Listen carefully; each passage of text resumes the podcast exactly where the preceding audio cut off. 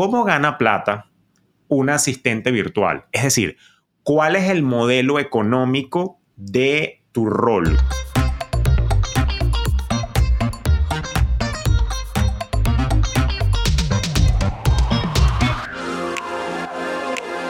¿Qué tal? ¿Cómo está la vaina? Te doy la bienvenida a este nuevo episodio de Despierta tus Finanzas Podcast. Como siempre, una hemorragia de placer estar acá contigo. Y mira, estoy muy emocionado porque hoy en particular quiero estrenar un nuevo formato de entrevista acá en Despierta tus Finanzas Podcast porque justamente en estos tiempos de cambios, en estos tiempos de expansión y en estos tiempos de despertar de la conciencia financiera, reconozco que una de las principales necesidades que hay es la expansión del ingreso para poder alcanzar tus objetivos, para poder alcanzar tu bienestar, para poder construir la vida de tus sueños. Sin embargo, yo también comprendo que desde el aspecto bioneuro de las bioneurofinanzas, a veces nosotros estamos como ofuscados y no conseguimos la solución, la respuesta o esa gran idea que me permita generar una línea de ingresos alternativa paralela o inclusive una línea de ingresos que me permita a mí probablemente independizarme si es que quiero hacer un cambio probablemente de carrera y mi estilo de vida. Y es por eso que quiero estar entonces con una serie de invitados donde vamos a estar hablando de nuevas modalidades de, digamos, de alguna manera, de hacer dinero con nuevos formatos, particularmente en la economía digital y en la economía de la pasión, inclusive, que ya lo hablamos hace unos cuantos episodios, para abrirte la mente, para expandir tus horizontes, para darte ideas de forma tal que decidas cuál es tu sendero en tus propios términos. Y no podía perder la oportunidad justamente de inaugurar este espacio con nuestra queridísima Paula Díaz, hashtag sin Paula no sirvo, que ya la has escuchado en otro par de episodios acá, que forma parte del equipo Fintelho, pero ciertamente tiene su propio emprendimiento conocido como Top VA Services y se desempeña como asistente virtual o como le dicen en el mundo anglo, Virtual Assistant. Y la gran pregunta es, ¿cómo hacer dinero como asistente virtual. Así que sin mayor preámbulo, Paula, bienvenida de nuevo a esta que ya es tu recontracasa. Despierta tu finanzas ¿Cómo estás? Excelente y bueno, y como siempre feliz de estar aquí. Tú sabes que cada que me invitas, yo claro que sí, ¿cuándo es? Pásame la fecha y la hora y allá estaré. Me encanta estar aquí, Julio, y bueno, para hablar de este tema que, que, que bueno, que para mí, a mí me apasiona. Entonces, pues gracias por la invitación. No, no, encantado, Pau. Como estaba diciendo justamente ahorita en la introducción al tema, mi intención también a través del podcast es ampliarle un poquito la creatividad a la gente y que vea que con sus talentos y sus conocimientos pueden hacer distintas cosas. Y la verdad es que estaba muy entusiasmado en, en digamos, en inaugurar este espacio contigo, justamente porque tú has pasado por un proceso de reinvención. Yo admiro mucho de la trayectoria que has tenido. Además que de verdad no es joda cuando digo hashtag sin Paula no sirvo. Tú me has dado mucho bienestar a mí me has apoyado muchísimo a mí, a todo el equipo Fintelhub y con lo que tú estás haciendo me parece interesante justamente explicar a las personas cómo se pueden insertar en la economía digital, entre otras cosas, a través de cómo lo estás haciendo tú. Pero yo creo que la primera pregunta es la más obvia, que es, vamos a definir, Pau, te pregunto, ¿qué, qué es esa vaina de ser asistente virtual? ¿Qué es un virtual assistant? Explícanos un poquito eso. Bueno, esa es una pregunta que me hace mucha gente cuando le digo qué hago, es así como que, ¿qué? Bueno, un virtual assistant o un asistente virtual es un emprendedor, ¿ok? Porque somos emprendedores que trabajamos desde nuestra oficina en casa y prestamos diferentes tipos de servicios. O sea, hay varios tipos de asistentes virtuales. Están, por ejemplo, asistentes virtuales creativas, que son las que se dedican a toda la parte de, redes sociales, de diseños, eh, sabes, toda esta parte creativa de creación de contenido, etcétera, etcétera. Existen las asistentes virtuales, entonces técnicas que hablan ya de la parte de programación, páginas web, toda esta parte técnica y también están las asistentes virtuales administrativas que entonces ayudamos, que es como que es en el rango en que caigo más yo, ayudamos en, en apoyar a nuestros clientes en todas esas tareas administrativas que a ellos les quitan paz mental, que les quitan tiempo y que les quitan foco para que ellos se puedan enfocar, como lo dices tú y como lo repito siempre, pero siempre te lo digo que eres tú, lo repito siempre para que te puedas enfocar en tu área de brillo. Entonces, asistente virtual es eso, es trabajar desde tu casa y haciendo tareas para terceros, para otros clientes, por eso somos emprendedores, para otros clientes que, que, tengan que ver con estas tres áreas que les estoy comentando. Todo depende del talento que tengas y que puedas aplicar para esto. Ya entiendo. Entonces, claro, definitivamente una persona que apoya a otra para hacer una serie de tareas de forma tal que personas como yo, nos dediquemos a, como, como decimos ambos ya, porque ya, ya podemos decir que esa frase es hija nuestra, como decimos nosotros, para dedicarnos a la zona de brillo. Es decir, a ti que nos estás escuchando y nos estás sintonizando, la razón por la cual yo tengo la capacidad de consumir una gran cantidad de información a través de libros, reportes, investigaciones, y tengo el tiempo para sintetizarlo y tengo el tiempo para comunicártelo a través de este hermoso podcast y a través de nuestro canal de YouTube y a través de mi cuenta de Instagram y a través de nuestros programas, es porque yo me estoy dedicando a lo que yo mejor sé hacer, que es sintetizar, comunicar, educar.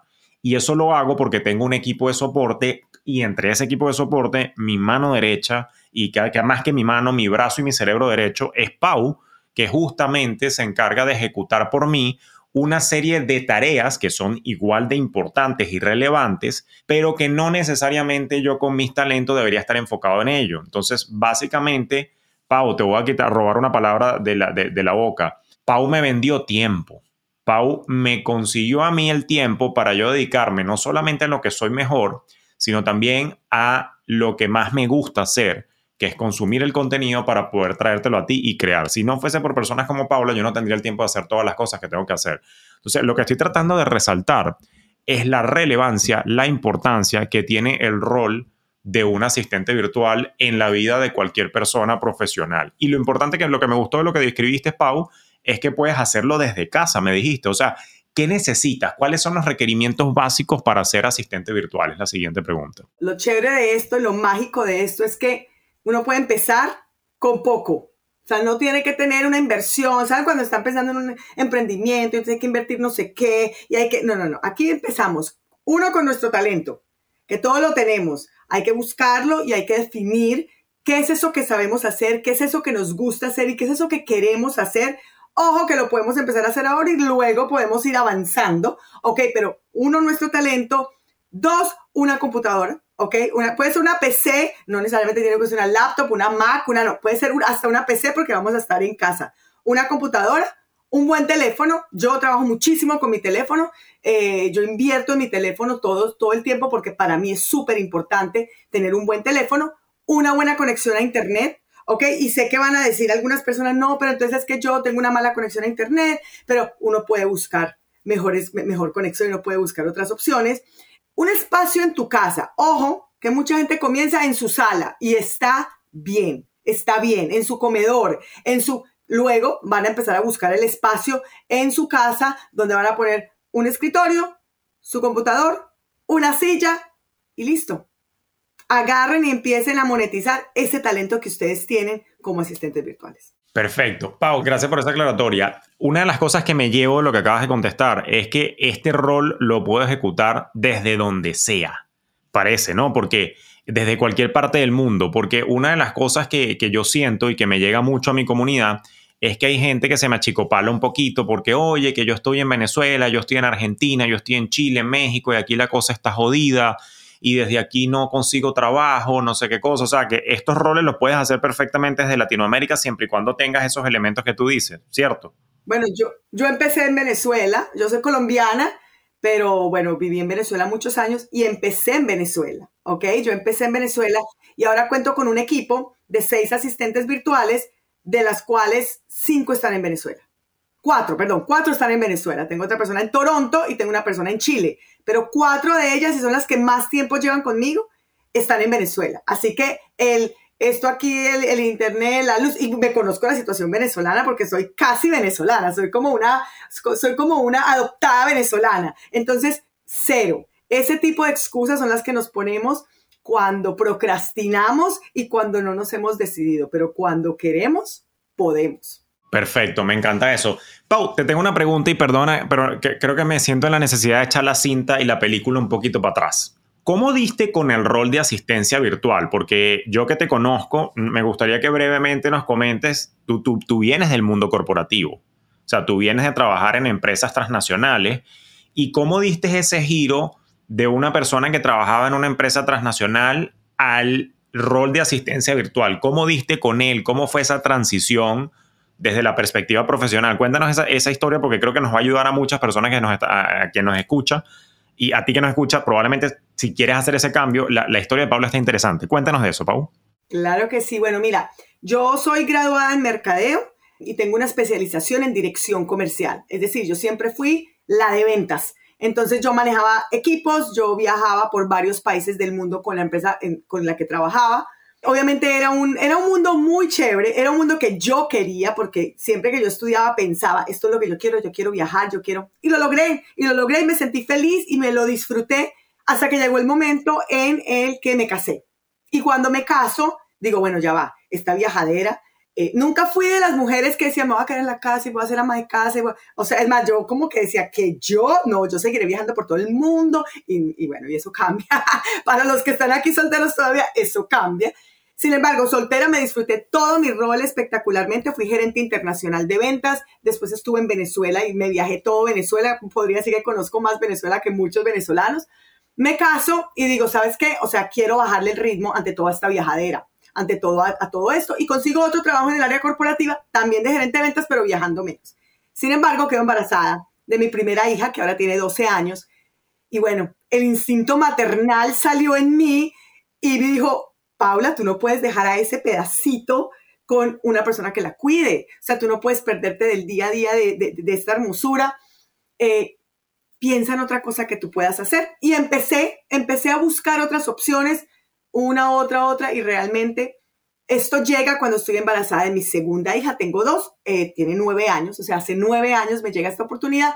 Y fue algo como caído de verdad del cielo. O sea, yo no lo estaba buscando porque ni conocía ni conocía que esto existía, lo cual es chévere para ustedes que están ahora aquí porque están aprendiendo de una persona que ya recorrió nueve años de todo esto y van a aprender ya como que un camino recorrido. Total, yo no conocía ni que existía y llegó una amiga y me dijo, Pau, yo le dije, bueno, mira, después de que nazca María Alejandra, que es mi segunda hija, sabes que yo creo que ahora sí es hora de buscar trabajo porque, ajá, ¿cómo hacemos ya con dos hijas? No sé qué. Y me dice, tú sabes que mi, mi cuñado está en Miami y él necesita a una persona que le ayude. Él es... Em, eh, eh, real estate agent, la gente viene raíces y él necesita a alguien que le ayude con citas, con llamadas, a organizarle, no sé qué. Y yo le digo, pero, o sea, pero está en Miami. Dice, sí, él tenía una persona antes en Colombia y ahora está buscando a alguien bilingüe. Entrevístate con él.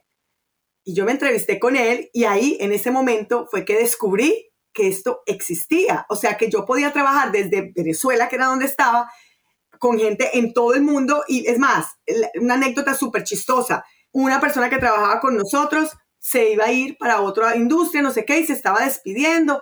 Y no recuerdo, creo que me dijo, vamos a vernos para tomarnos un café. Y yo, ok, yo estoy en Venezuela, tú estás en Miami. Y él así como que, que tú estás dónde? O sea, él nunca supo en dos años de trabajo que yo no estaba en Miami. Es decir, ahí yo me doy cuenta y digo, esto es mundial y esto se puede hacer desde cualquier parte del mundo, como lo decías tú. Y allí es que yo descubro la asistencia virtual. Luego de eso he recorrido un camino, obviamente, pero allí es que yo descubro que esto es posible, que esto es viable, que esto es rentable y que tú puedes vivir de esto. Qué interesante. Pau, y entiendo tu transición y tu decisión que fue motivada por, si se quiere, por, por, cambios familiares y, de hecho me encanta que lo digas tú porque naturalmente por tu situación pasan muchas mujeres que, que, yo conozco, alumnas y amigas, hasta mi propia esposa, que ahorita tenemos una bebé y está buscando también una transición que hacer y, y cómo, cómo monetizar su tiempo. Ahora, pero desde la perspectiva netamente profesional y en el ámbito emocional, hay, algo que me llama la atención y que quiero explorar cómo lo viviste tú. Porque, por ejemplo, cuando he visto, no, no me ha pasado a mí la verdad, pero he observado que cuando alguien está haciendo una transición del mundo corporativo al mundo del emprendimiento, muchas veces hay una, una carga emocional o un peso con respecto al tema de los títulos, con respecto al tema del rol eh, y sobre todo me pasa mucho con la comunidad que emigra a otro país desde Latinoamérica, donde naturalmente en el nuevo país tiene que empezar a ejecutar nuevos roles y nuevos títulos que no necesariamente se compaginan o se siente que está al mismo nivel de lo que tú eras. Déjame aterrizarlo. ¿Cómo manejó Paula el hecho de que ella era una ejecutiva internacional en una empresa en la que viajaba y dirigía equipos? ¿Cómo manejo emocionalmente y mentalmente la transición? Ahora soy emprendedora y particularmente el rol de asistente virtual. Permíteme hacer doble clic allí. ¿Qué es lo que pasa? Nosotros en Hispanoamérica, yo que soy apasionado por el tema de la antropología cultural, la conducta del latinoamericano y cómo funciona nuestra cultura, nosotros comemos mucho con estatus. Yo creo que es un tema del humano en general, pero particularmente el latinoamericano que tiene una segmentación, y tú que vienes de Colombia lo sabes, porque tú vienes de una separación por estratos.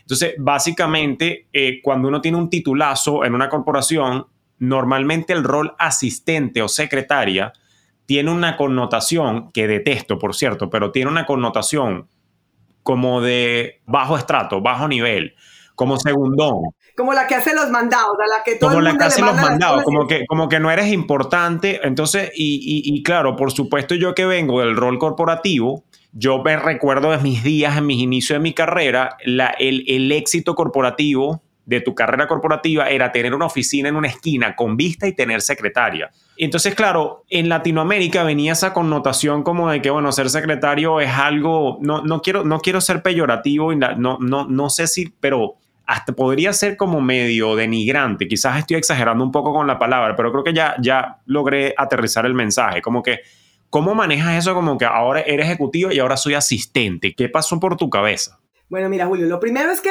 yo, a pesar de que soy latinoamericana, colombiana, en Venezuela, todo esto, ese tipo de, no, no, no quiero hablar en francés porque eso lo hablas tú, pero ese tipo de, de tapones mentales, Sí. yo, Paula, no los he tenido.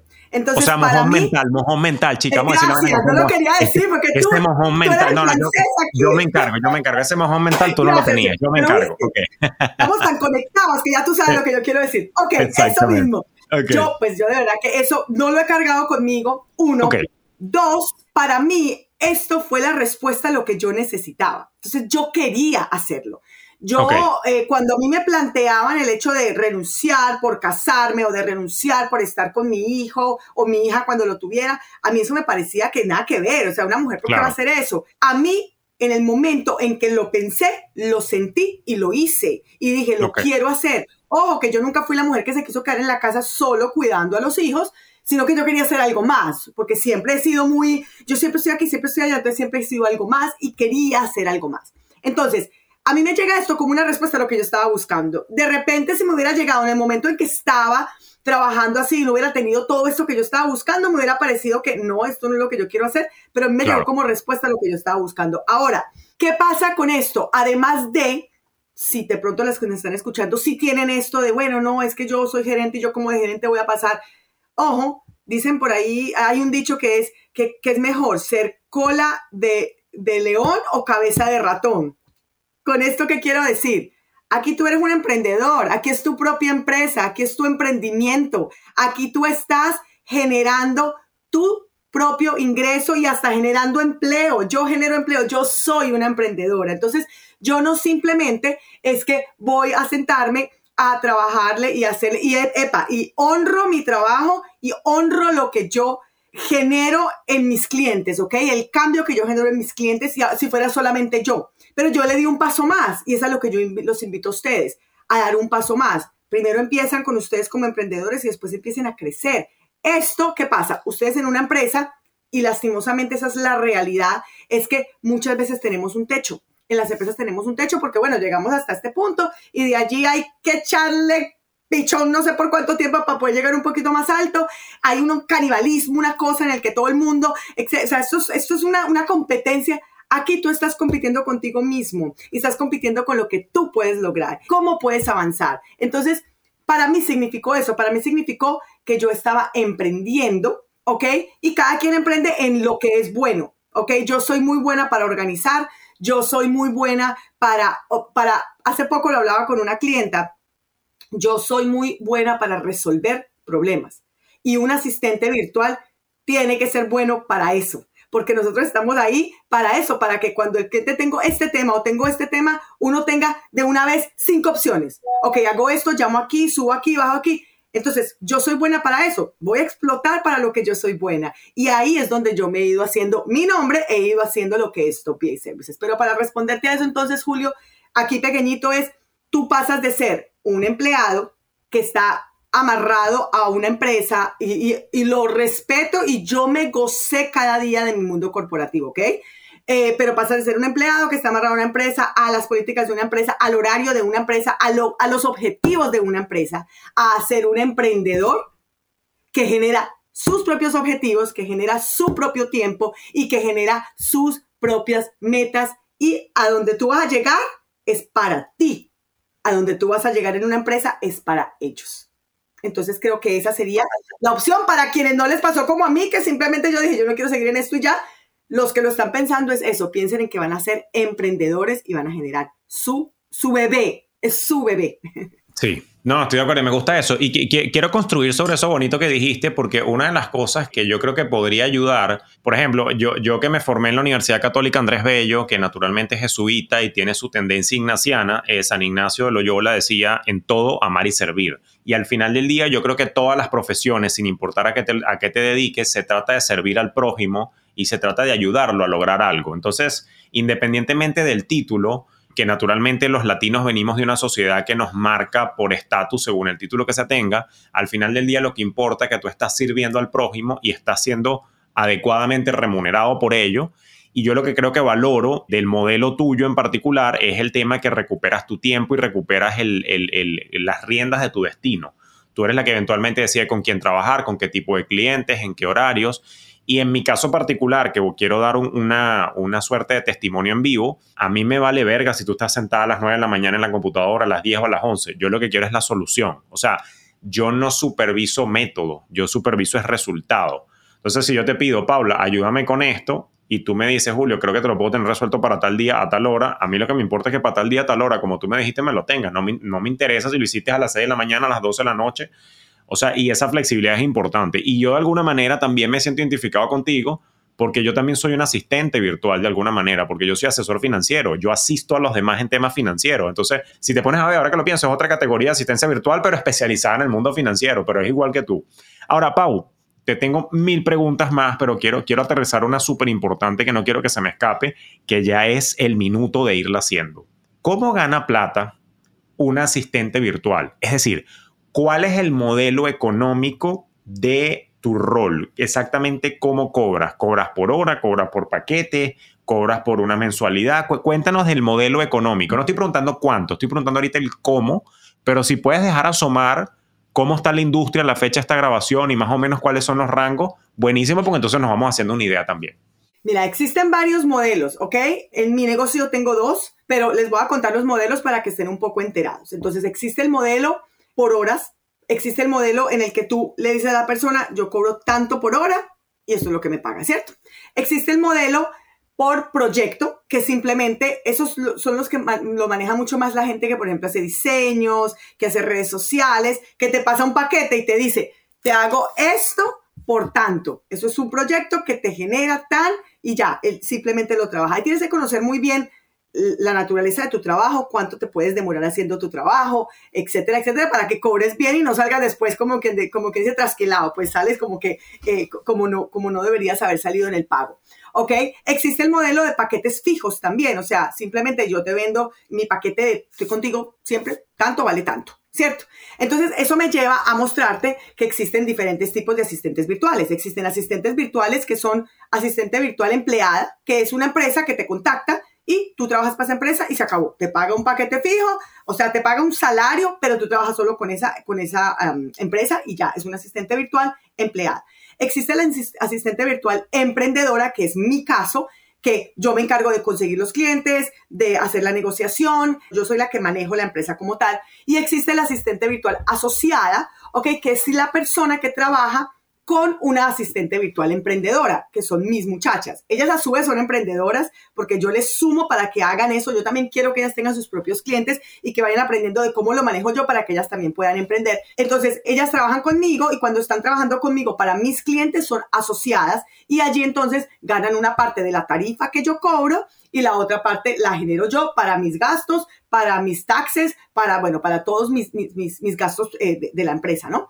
Entonces, tomando en cuenta eso, yo casi siempre cobro por paquetes de horas y eh, hay una figura en Estados Unidos, no sé qué tanto está, eh, y, en Europa, no sé qué tanto está en, América Latina, pero sí sé que aquí fue donde la conocí mejor, y es una figura que se llama la figura de retainer, que se podría decir que es como, no, no sé cómo se dice eso en español. Vamos, a llamarle una, un pago fijo mensual. Como un pago fijo. Entonces, la persona dice, lo puedes atar a horas o lo puedes atar a pago fijo, ¿no? Entonces, ponle, en, el, caso de las horas, tú dices, mira, yo tengo un paquete mínimo de 20 horas, ¿ok?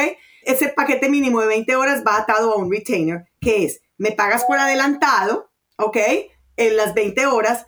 Si no se hacen las 20 horas, igual se cobran las 20 horas. Y si se hacen más de 20 horas, pues me cobras la hora adicional. Esa es como una variación de, de, de, cobrar por horas. El cobrar por horas, pues es, es, es muy, uno más uno son dos trabajé tantas horas, me pagas tantas horas y se acabó. El cobrar por paquete, obviamente, como por proyecto, como te digo, tienes que saber un poco más de que lo que haces, cuánto te puedes gastar y ver si de verdad rentable lo que tú estás cobrando versus lo que estás dando. Y el cobrar por paquete fijo es chévere, sin embargo, siento yo que te limita a tener solo una cierta cantidad de clientes, porque pues cuántos clientes fijos que le cobres un monto fijo puedes tener. Tú no puedes trabajar con 20 personas que le cobres un, un monto fijo, porque si todos van a estar pidiendo cosas durante todo el día que tú estás disponible, pues se te va a volver un poco inmanejable. Entonces, esa es como un poquito la figura de cómo tú puedes cobrar. En cuanto a precios, más o menos la industria comienza, asistentes virtuales en Estados Unidos, más o menos 15 dólares la hora. Eh, para América Latina conozco de casos de 10 dólares conozco casos de 5 dólares también, pues sí, y conozco casos de Filipinas que cobran un dólar la hora, dos dólares la hora, ¿ok? Pero pues como que lo que de verdad, o sea, para que esto no, como, le, como decimos en Venezuela, para el queso a la tostada, entre 10 y 15 dólares que comience con las tareas más básicas y con tareas administrativas sencillas, eh, que si se quiere es donde uno puede comenzar. Ya, entre más te especializas, más cobras. Así que esto no solamente es de, ok, me quedo toda la vida respondiendo emails, sino, epa, me voy a especializar, me gusta meterme por este lado, te empiezas a especializar y puedes cobrar más por la hora.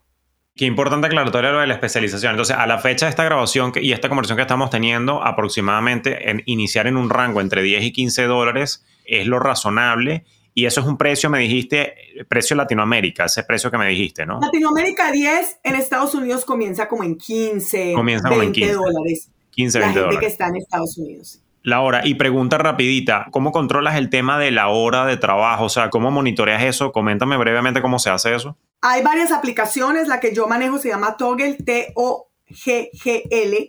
Es, una, es como un contador de horas, entonces es súper chévere porque tú te metes allí, tú empiezas tu tarea, le das play, él te contabiliza horas, minutos, segundos, microsegundos y al final del mes le pasas el reporte, que es un reporte súper, bueno, Julio lo conoce, súper intuitivo, te, te dice todo, tal tarea, tantas horas, tales días. Cada que tú vas a entrar, obviamente hay que tener una, una rutina porque claro, a veces si, se te va a quedar prendido, tienes que estar pendiente que no se te quedó prendido el timer, porque obviamente hay que ser honestos con el tiempo que se está eh, empleando en las tareas del cliente, pero simplemente con, este, con esta aplicación, allí tú puedes contabilizar tus horas y eh, después de eso se lo puedes pasar al cliente. Eh, también sirve si, por ejemplo, tú estás, quieres pasar de, de cobrar por hora a cobrar por proyecto o por paquete.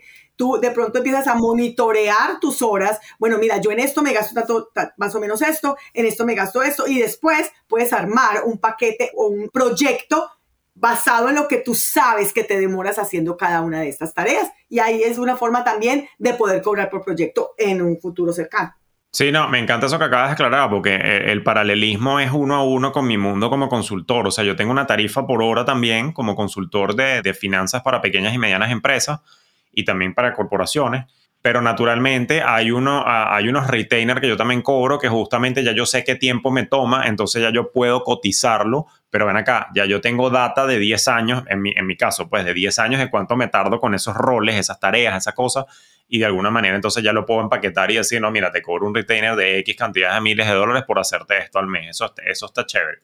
Ahora, Pau, gracias por la aclaratoria con respecto al modelo de cómo cobro. Ahora, la pregunta, ¿cómo conseguiste? O sea, el, tu primer cliente ya me lo comentaste hace rato, que me dijiste que una amiga te puso en contacto con esta persona que era de real estate. Entonces, fue como por carambola, pero quisiera volver a repasar como el proceso de, de qué consejo nos puedes dar para justamente dar con ese primer cliente, sobre todo que te lo, te lo pregunto desde mis propios miedos, o al menos los miedos que Julio, Julio tuvo hace muchos años, porque yo soy de carácter introvertido. Entonces, claro, naturalmente veo que con todo cariño, tú de repente ya estabas más o menos en el área de ventas, pero piensa en mí como introvertido hace 10 años. O sea, ¿cómo doy con ese primer cliente, esos segundos clientes? Tú creo que por carambola diste con, con algo de real estate. pero hoy en día no estás con real estate. Háblanos de los primeros clientes, tu evolución, especialización y cómo llegaste hasta a tener el rol que tienes hoy en día. Échanos ese cuento. Bueno, mira, mi respuesta ahí, y sabes que lo estoy analizando ahora que tú lo estás diciendo, porque si uno lo ve y dice, pues sí, es que le llegó casi que ahí, a las manos, pero fue por un referido, fue un referido, no fue por carambola. O sea, porque realmente si mi amiga no sabe quién soy yo, no sabe cómo trabajo yo, no, no me conoce, porque yo trabajé con ella en, en el, o sea, trabajamos en la misma empresa y ella me conoció de allí y trabajé con su esposo en Venezuela y también me conoció de allí. Ella sabía el, el, el nivel de trabajo que tengo yo y en ese momento dijo, para mi cuñado que necesita así, Paula. Entonces, lo, o sea, lo acabo como de, de acabo de hacer clic, ahora que tú lo estás diciendo. Yo, el primer consejo que le doy, yo hago coaching uno a uno para asistentes virtuales y el primer consejo que yo le doy es, toca la puerta de la gente que te conoce. Toca la puerta de aquel con quien trabajaste, toca la puerta de aquel familiar, toca la puerta de aquel amigo, toca la puerta. La mejor forma de tú conseguir clientes, ese primer cliente, porque, ojo, Después de ese primer cliente, si tú haces bien tu trabajo, llegan los otros. Yo en este momento, el 90%, 95 me podría, podría decir, de mis clientes vienen referidos. Vienen porque me conocieron o porque eh, eh, una clienta le dijo o porque, o porque, o porque, pero casi todos vienen de esa misma, ese mismo círculo, ¿ok? Entonces, la respuesta aquí indudable, porque miren, existe Ayer lo hablaba con una muchacha que quiere, ahorita les cuento lo de la membresía, quiere entrar en una membresía nueva que tengo para asistentes virtuales y me decía, no, mira, es que yo estuve averiguando que si Upwork y que si, no sé, Workana y un montón de, de, plataformas que existen para esto. Yo, yo las probé, ojo, yo las probé para que lo sepan. Después de que me cambio de, de industria, dejo de trabajar con esta persona, pues salgo y digo que ahora con quién trabajo, qué voy a hacer, qué voy a empezar a hacer. A mí el segundo cliente me llegó por LinkedIn, ¿ok? Entonces redes sociales. Lo primero es toquen puerta a gente que los conoce, porque de pronto se les va a decir, no, yo no necesito a nadie, pero cuando alguien le pregunte se va a acordar de ustedes. Segundo, empiecen con redes sociales. Tengan una página web sencilla. No, yo tuve página web de verdad, de verdad a los cuatro años de, haber trabajado como asistente virtual, ¿ok? Pero tengan algo sencillo. En mis redes yo comparto tips y comparto cosas de qué pueden hacer para comenzar y empiecen con redes sociales. LinkedIn es una puerta. Yo comencé con LinkedIn, ahí conseguí mi segundo y tercer cliente, así con los que yo trabajé, que trabajaban en, la parte de seguros y en la parte de, de, de, sí, de, todo esto de venta de seguros, ¿ok? Yo voy, les cuento un poquito porque esa ha sido mi historia. Entonces, me metí en todas estas, que Borcana, que no sé qué. Allí ustedes lo que van a conseguir es millones de personas compitiendo por el mismo trabajo, lo que hace que la persona que cobre 10 dólares la hora está por encimísima cuando esa es la base por encimísima de lo que debería de cobrar una persona, porque ahí hay gente que cobra 5, 3, hacen una página web por 100 dólares, los que hagan páginas web aquí saben que eso no vale una página web, etcétera, etcétera. Entonces, yo nunca tuve un trabajo de esas páginas, o sea, con eso les digo todo, y tengo experiencia, y nunca tuve un trabajo, porque es, es como una jungla. Entonces, no se meten en esas páginas, lo digo yo, si les gusta, pues métanse, pero yo les digo, no se meten en esas páginas, porque ahí ustedes no van a obtener el valor de su tiempo ni van a poder hacerlo, son trabajos puntualitos, no sé qué, y se van a ser freelancers. No. Perdón que te interrumpa, pero quería construir sobre lo que estás diciendo rapidito, y es que justamente yo creo que estoy de acuerdo contigo, o sea, existen esas plataformas y tú puedes explorar, pero hay nadie que conoce tu trabajo. Y básicamente, cuando una amiga piensa en ti, que conoce tu trabajo y la calidad de tu trabajo, y se lo recomienda a alguien más, me dice, coño, pana, yo trabajé con esta tipa en tal empresa por 10 años y yo conozco o sea, yo conozco, entonces, claro, la, la, probabilidad de cerrar el negocio también es mucho más alta porque vienes con, un, con lo que dicen en inglés, un endorsement, un testimonio de alguien que te conoce. Entonces, estoy súper de acuerdo contigo, súper de acuerdo. Ojo con algo, ojo con algo. El trabajo después lo hace uno. O sea, Julio me ha recomendado a sus clientes, a sus amigos, y yo sigo trabajando o, o, o, trabajé con ellos y me fue bien porque el trabajo después lo hice yo. O sea, no es que me recomiendan, entonces uno tiene que responder a esa recomendación. Pero desde que uno responda a esa recomendación, le van a llegar los clientes por recomendaciones. Entonces, esa es la primera base. Ahora, ¿dónde va ese cliente al que recomendaba? En ese momento a mí no me pasó eso, nos reunimos eh, y fue súper chévere, pero ahora, por ejemplo, Julio le recomienda a un, a un cliente, mira, Pau, o sea, Pau, o Michelle le recomienda a un cliente, mira, Pau, o habla de mí en su curso, Julio habla de mí en su podcast, y todos dicen, bueno, ¿quién será la tal Pau? ¿A dónde me van a ir a buscar? Me tiene que ir a buscar un sitio. O sea, no pueden llegar y que, ay, ¿quién es Pau? No, Pau no existe. Búsquenla en redes y no existe, no tiene página, no tiene nada. Entonces, hay que tener presencia en la web y hay que tener presencia en las redes sociales. Ustedes deciden. En LinkedIn, Julio puede decir, Pau, ve, ve, su perfil en LinkedIn y ahí vas a ver con quién ha trabajado, ahí va a ver su hoja de vida digital y vas a ver por qué es una persona que puede hacer este trabajo. Yo empecé con LinkedIn y luego que voy conociendo este mundo de los coaches, de los speakers, de los mentores, que son mis clientes, eh, me metí más en Instagram porque vi que allá era donde estaban todos ellos. Y por ahí cuando me recomiendan, ve a Top VA Services, van a ver, van a ver mi contenido y ahí es donde me empiezan a conocer mejor. El contenido, el contenido, ahí se los cuento aquí rapidito, lo he aprendido en, ¿sabes? En, todo este tiempo, en cursos, eh, el curso que, hice con, Michelle, este, donde, donde lo, que, lo que tienes que hacer es, tú no tienes que estar todo el tiempo diciendo, soy asistente virtual y hago esto, soy asistente virtual y hago esto. Demuestra lo que sabes hacer. Muestra lo que tú sabes hacer para que cuando el cliente llegue y diga, yo necesito eso, esto lo sabe hacer Pau, vamos a contactar a Pau, ¿ok? No es todo el tiempo estar vendiendo y vendiendo así como si uno estuviera con un cartel, yo soy asistente virtual, muestra lo que tú sabes hacer y de allí es que la gente va a entender cómo lo puedes ayudar, mostrando lo que tú sabes hacer. No, no, estoy 100% de acuerdo y me, hiciste recordar de la frase que siempre me decía mi papá, que hijo, lo que no se exhibe no se vende, y eso está a dos niveles hoy en día, que concuerdo con lo que tú dices. Lo primero, dile a tus amigos en qué andas y, o sea, para que sepan y te tengan en el top of mind, que, ah, no, ¿verdad? Eso lo hace mi pana Julio, eso lo hace mi pana Pau, anda y habla con él.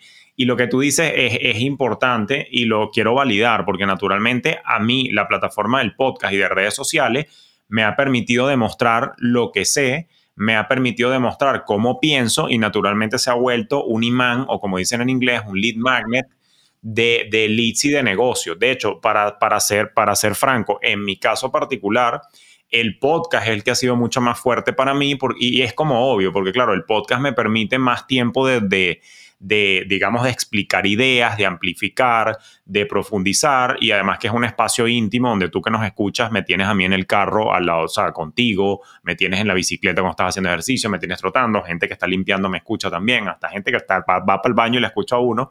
Entonces, claro, lo importante es dar a conocer lo que, lo que uno hace para mostrar esa experticia. Ahora, yo me voy a permitir sumar algo, si me lo permites, Pau, y es que no necesariamente tienes que ser influencer, no necesariamente tienes que tener un alto nivel de follow, lo que tienes que ser efectivo y tener calidad de seguidor que te permita llevar a un lead. Ahora, quiero recalcar algo adicional antes de pasar a la siguiente es que empezar, Julio. ¿Eh? Empezar, sí, claro. empezar. O sea, lo que tienes es que dejarte de eso de, y yo a quién le digo, y no es que a mí me da pena, no es que yo, ¿cómo voy a hablar de eso? ¿Cómo voy a hablar de qué? ¿Cómo voy a hablar de lo que yo sé hacer y cómo le voy a aportar a otro? ¿Y cómo quiero estar montando mi propia empresa y soy emprendedor? ¿Cómo así que cómo vas a hablar? Así, así, vas a hablar. Entonces hay que dejar la pena y hay que dejar ese de, ay, no, es que yo no, es que no, es que yo sí, porque es que lo que tú estás haciendo es algo increíble. Estás generando una, o sea, un emprendimiento. Eso no lo hace cualquiera no cualquiera es capaz de emprender. Entonces lo que tienes es que hacer. Una vez tú empieces, yo te aseguro que tú te vas a ir dando a conocer por lo que tú haces y te van a seguir llegando gente, pero hay que empezar, hay que tomar el primer paso. Sí, estoy de acuerdo contigo. Y justamente hablando de empezar, que quería sumarte algo como, como economista y a ti que nos escuchas, me, me estoy dirigiendo a ti. Ahorita se han sucedido una serie de cambios en todo lo que es la economía post pandemia donde naturalmente se han marcado las tendencias de trabajo remoto, donde inclusive mucha gente se ha replanteado sus objetivos de vida y que le ha pasado como a Pavo como a mí, que de alguna manera hemos decidido que queremos tener un mejor control de nuestro destino, un mejor control de nuestro tiempo, que queremos ser un poco más selectivos con quien trabajamos, montar un propio proyecto, pero al final del día tanto Pau como yo servimos a otros también, ¿no? Pero de alguna manera queremos ser un poco más selectivos en cómo queremos vivir nuestra vida y esto es una tendencia que se ha marcado muchísimo y particularmente incluso las nuevas generaciones que están emergiendo como la generación Z lo tiene mucho más marcado. ¿A dónde voy con este comentario? Con este comentario voy a que se está acentuando el detalle de que muchas personas quieren trabajar por su cuenta y esas personas que quieren trabajar por su cuenta tienen un área de brillo que requiere de alguien que los soporte en distintas áreas. Entonces, en esta, en esta economía del rol autónomo, del rol independiente, todos nos tenemos que ayudar y esa persona va a necesitar un asesor financiero, alguien que lo ayude a liderar el tema de la contabilidad, los taxes, sus propias inversiones, su flujo de caja, ¿qué pasó me tiene a mí? Pero también esa persona va a necesitar a alguien que le apoye en rol de asistencia virtual. Y la asistencia virtual es un rol bellísimo porque para la persona que salió a trabajar independiente implica menos costo. Es una, es una excelente inversión, pero implica menos costo que tener empleados. Entonces, en esta nueva recomposición económica, el rol de la asistencia virtual va a tener que crecer porque van a haber más personas como yo que lo necesiten. Entonces, lo que te estoy tratando de decir es que deja de pensarlo si lo estabas pensando, porque la ola ya llegó, surféatela de una vez. Ahora, hablando de surfearse la ola, una vez que empieza, me llama la atención, Pau, y la pregunta que te tenía es, tú empezaste con el segmento de real estate y hoy por hoy, nueve años después, que por cierto van cuatro bellos años trabajando junto a ti, tú ahora trabajas con gente como yo, que somos personas que somos como impactors, que somos coaches, asesores, consultores. ¿Cómo pasaste de real estate a esto?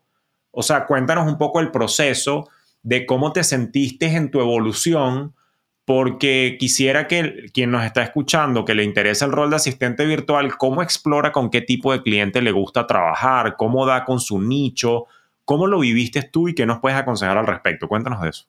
Sí, ahí lo que sí dices tú, ahí sí me cayó de carambola el tema del, del real estate. Eso fue lo que me cayó y ahí empecé a aprender. Eso pasa. Ahora, si tú te estás formando como lo, como lo, que, lo, que quiero yo que la gente se forme ahora para ser asistente virtual, que entienda todo esto, el primer punto que tú tienes que tomar en cuenta, y, y lo digo por mi experiencia propia, es ¿qué te gusta? ¿Qué te apasiona? ¿Con quién tú quieres pasar tus días? Porque esto es casi que una relación. Yo con Julio hablo creo que más de con mi esposo. o sea, fuera vaina, fuera vaina. Entonces, sí. fuera vaina, es verdad. Entonces, este, ¿con quién tú quieres trabajar? ¿Qué te apasiona? Hay algo muy bonito y es que, que tú te sientas parte del proyecto del cliente. O sea, que tú sientas que eh, lo que tú estás haciendo está aportando a un bien mayor. Como digo yo, ponerse la camiseta del cliente. ¿Qué pasa? A mí me gustaba el área real estate y se los digo, a quien le gusta el real estate o haya sido real estate agent de pronto en su país y haya emigrado o lo, o lo sea todavía en su país, eso es un área para asistentes virtuales huge, es grandísima porque los real estate agents mantienen en la calle, mantienen en una cosa y no tienen tiempo de estar aterrizando un montón de información que ustedes le pueden ayudar. Entonces, ahí hay un tip huge. Si les gusta eso, chévere yo siempre le encuentro un sentido bonito a lo que yo trabajo porque me gusta, me gusta que mi propósito vaya atrás y mi propósito es ayudar a, sabes, a las personas a, estar bien, a estar mejor. A, mí, mi propósito en la vida es ser feliz, ¿ok? El mío es ser feliz y, y, yo quiero que la gente también sea feliz. Entonces, por ejemplo, real estate agent, bueno, tú dices, yo le ayudo a que la gente consiga la casa de sus sueños. ¿Saben qué es bonito? Uno consigue la casa de sus sueños y uno poder vivir allá. Eso es una ilusión espectacular. Entonces, yo cómo llego a este mundo, yo empecé a hacer un coaching porque después de real estate me, me uno un poco con la parte de seguros por una clienta que me consiguió por LinkedIn, me escribió, le parecí, ella decía, eh, eh, hecho, me echó un cuento y lo puse en un post una vez, yo tengo una, me puse en mi hoja de vida con una camisa rosada, así, fucsia, pink, así, como soy yo, como ustedes me ven así, yo soy así, como la camisa rosada. Y dice, yo vi las hojas de vida todo el mundo, era un montón de mujeres con, una camisa negra, así, con cara seria, no sé qué, y te veo a ti y tú como que sobresalías y dije, yo quiero conocer a esta mujer, esta me gusta. Y hablamos y empecé a trabajar con ella, fue una experiencia espectacular en el área de seguros. ¿Cómo llego a coaches, speakers, mentores, terapeutas? Ella me presenta a una coach de ella, que ella, ella y me dice, Pau, quiero que hagas este curso con esta coach. Ella es súper chévere y lo empecé a hacer. Yo no conocía mucho el mundo del coaching, yo no conocía mucho el mundo, todo este mundo no lo conocía mucho. O sea, uno siempre escuchaba crecimiento personal y los libros típicos que uno ha escuchado y, ¿sabes? Pero todo esto que ahora sé, no lo conocía. Empiezo con esta coach, me encantó, tuve un muy buen feeling con ella y veo cómo ella le cambia la vida a los demás. O sea, yo veo cómo la gente está tan feliz, como la gente llega con esa cara así de, derrotado y ella empieza a hablar y les mete todo esto en su, en su interior y la gente se les viene a chispa. Yo digo, qué cool, o sea, me encanta lo que hace esta mujer. Al mismo tiempo la veo súper desorganizada, súper all over the place, que no sabía qué hacer con, con toda la parte administrativa. Y digo, oye, como que esto más esto es lo que yo quiero, o sea, yo tengo lo que ella no tiene de ser organizada, de no sé qué, de no sé cuánto. Y ahí es donde yo digo, me gusta, me gusta este nicho.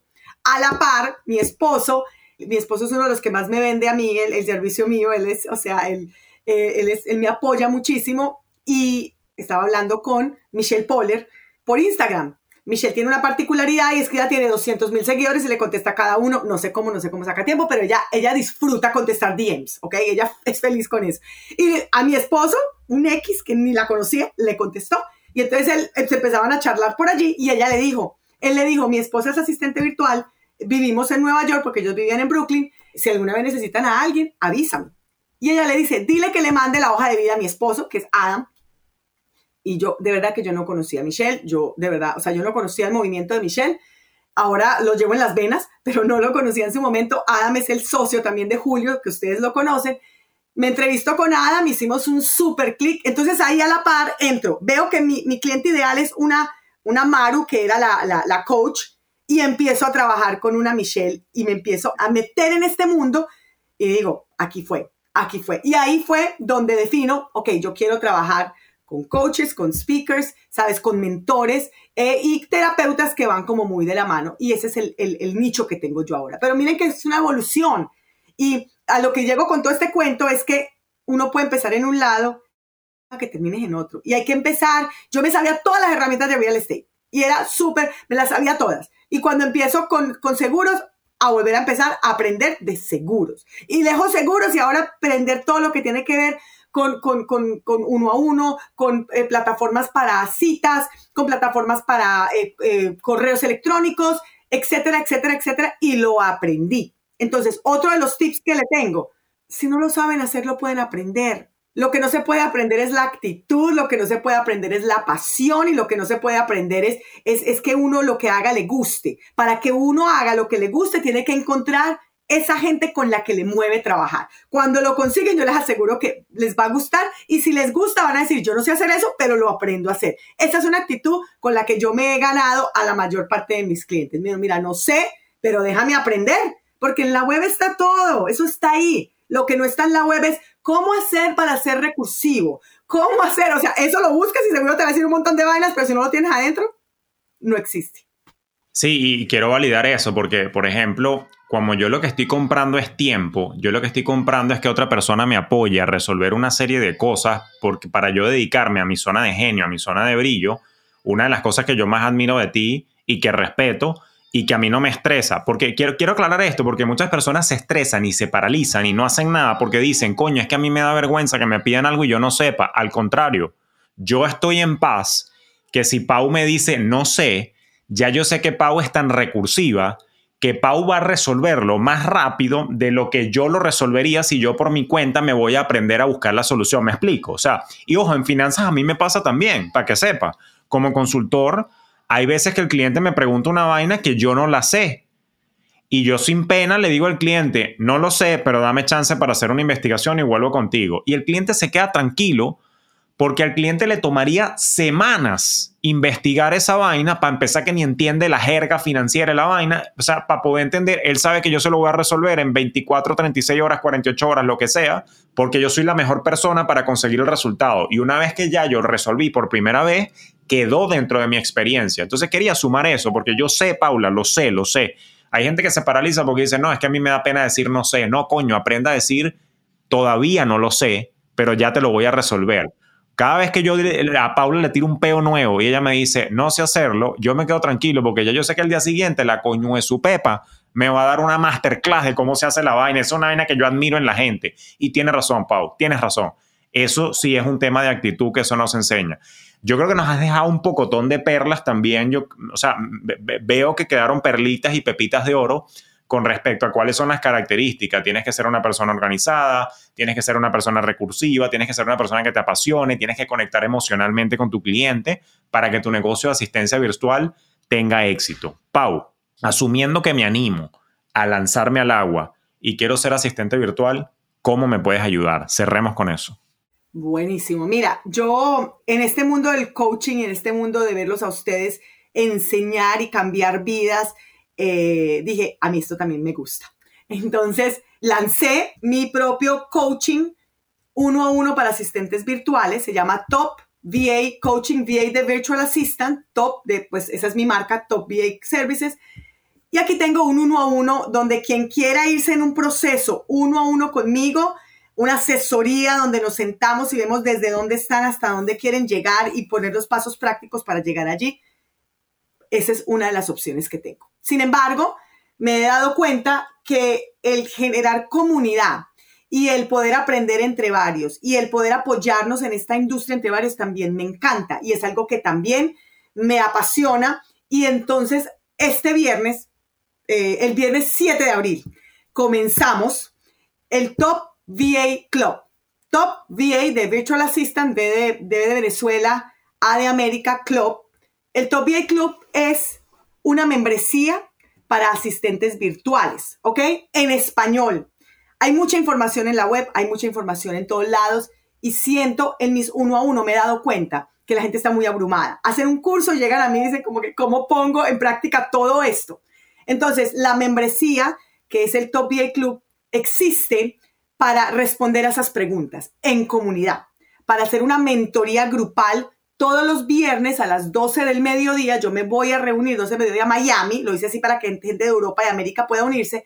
Yo me voy a reunir con el grupo de personas a responder preguntas, a ver sus dudas, a ver en qué paso están, qué más necesitan para avanzar. Eh, el día a día, la realidad, no es lo que vimos en la web, lo que vimos en aquella, eh, em, no sé, eh, página web o lo que vimos en aquellas redes sociales, sino lo que está pasando hoy, qué necesito yo como emprendedor para seguir adelante. Adicional a eso, allí vamos a hacer una clase todos los meses donde yo les hable de tips, de herramientas, de plataformas, todo esto para que también sigamos como creciendo. ¿Por qué les digo que es una comunidad? Porque el Top VA Club es donde vamos a estar todos los asistentes virtuales y no hay nada más bonito que aprender de la experiencia de los demás, donde yo puedo hablar de mi experiencia, pero también tal persona y tal persona que ya empezaron o que están empezando pueden contarnos cómo han hecho las cosas y aquí nos vamos a retroalimentar entre todos. La idea también aquí es hacer networking y hacer colaboraciones entre todas, porque si yo dentro de mi comunidad sé que hay una persona que sabe hacer tal cosa y un cliente mío me la está pidiendo, ¿a dónde me voy a ir? ¿Para dónde voy a mirar? Para la gente de mi comunidad. Entonces, el Top VI Club es eso, es una membresía, pero realmente al final es una comunidad de asistentes virtuales donde vas a poder obtener un camino claro de si ya empezaste, cómo seguir avanzando, cómo seguir creciendo. Y si no has empezado de cómo dar ese paso, pues obviamente con, mi ayuda y con, con, la mano mía de nueve años de experiencia, que como lo pueden ver aquí, he ido tras una cosa y otra, he ido aprendiendo y esto me ha servido para poder enseñar a otros, que en este momento es una de mis pasiones, poder enseñar a otros lo que sé y ver que ustedes también puedan avanzar en este mundo en el que yo me he desarrollado los últimos nueve años y lo he hecho. O sea, esta es mi fuente de trabajo, esta es mi fuente de trabajo y me hace feliz porque además es mi fuente de tranquilidad donde yo puedo manejar mi tiempo y donde puedo estar completamente activa durante el día y le sumo a otros. Eso es importante, le sumo a otros. Entonces, pues bueno, quien se quiera unir al Top VA Club, simplemente o me puede buscar por las redes Top VA Services, que lo vamos a dejar aquí, o meterse en la página web www.topva de Venezuela de América club.com, topvaclub.com. Ahí pueden encontrar toda la información, hay un video donde les explico todo el costo son 30 dólares al mes. Es un monto espectacular para que ustedes puedan sentarse con gente de la vida real, esa gente que sabe lo que, sabe lo que es este mundo y aprender de mí y de ellas. Mi equipo va a estar allí. Mi equipo ayer hicimos un live, el, hicimos un live espectacular donde cada una contó su historia, donde cada una dijo cómo empezó, de dónde venía, cómo empezó. Si lo quieren ver, está en Top VA Services también. Eh, para que ustedes puedan ver también como no solo Pau, que es la que viene con Julio, eh, porque mucha gente dirá, no, bueno, pues de la mano del profe, claro, así cualquiera, ¿no? Pero para que ustedes vean que hay, o sea, otras personas que están junto a mí también empezaron en un proceso y, cómo van ahora y cómo han avanzado y cómo tienen también de este mundo, está su forma de vivir, pues su estilo de vida. No, buenísimo. Lo que me encanta de tu modelo de monetización y tu modelo profesional es que precisamente es eso, que nos vendes tiempo y nos liberas tiempo para que otros nos dediquemos no solo a nuestra zona de brillo y genio, sino también a lo que más nos apasiona, porque yo te voy a decir una cosa, yo puedo brillar de repente contestando emails, por dar un ejemplo mundano, y me puede gustar, pero de repente ahí no está mi mayor aporte y eso es algo que se puede delegar. Y estoy dando un ejemplo mundano, no es nada más el tema de los emails, puede ser cualquier tipo de actividad administrativa, cualquier otro tipo de actividad que según la especialización que tú tengas, puedes apoyar a otras personas. Pau, no me resta más que agradecerte por tu tiempo y por desnudarnos tu modelo de negocio y justamente también agradecerte porque qué bonito poder estrenar esta nueva modalidad de cómo hacer dinero justamente contigo para demostrarle a las personas de que sí hay un espacio para todos en la economía digital en particular y que sí es posible emprender y sí es posible monetizar y sí es posible construir el bienestar en tus propios términos. Así que gracias por tu tiempo. Gracias a ti y bueno, estoy aquí para ayudarles en lo que necesiten y gracias por haber escuchado. Espero que les haya servido todo lo que hablamos hoy y acuérdense, den el primer paso, toquen esas puertas, esa gente que los conoce es la gente que les puede empezar a ayudar a hacer esto realidad. Así es, así que bueno, ya lo sabes, tienes todas las herramientas y seguiremos trayendo este tipo de contenido para ti, para apoyarte en tu expansión de tu ingreso. Si te gustó, por supuesto, no olvides dame por favor un rating acá al podcast 5 estrellas. Si la plataforma te lo permite, deja un review.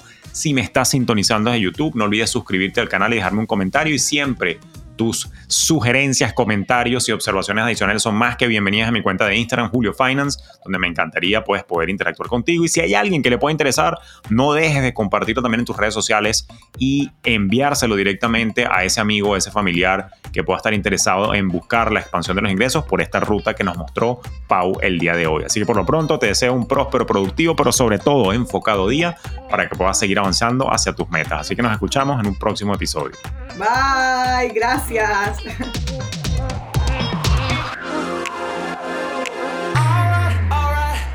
Esto fue Despierta tus finanzas podcast con Julio Cañas. Un espacio presentado por Fintelhop para impulsar tu bienestar financiero en tus propios términos.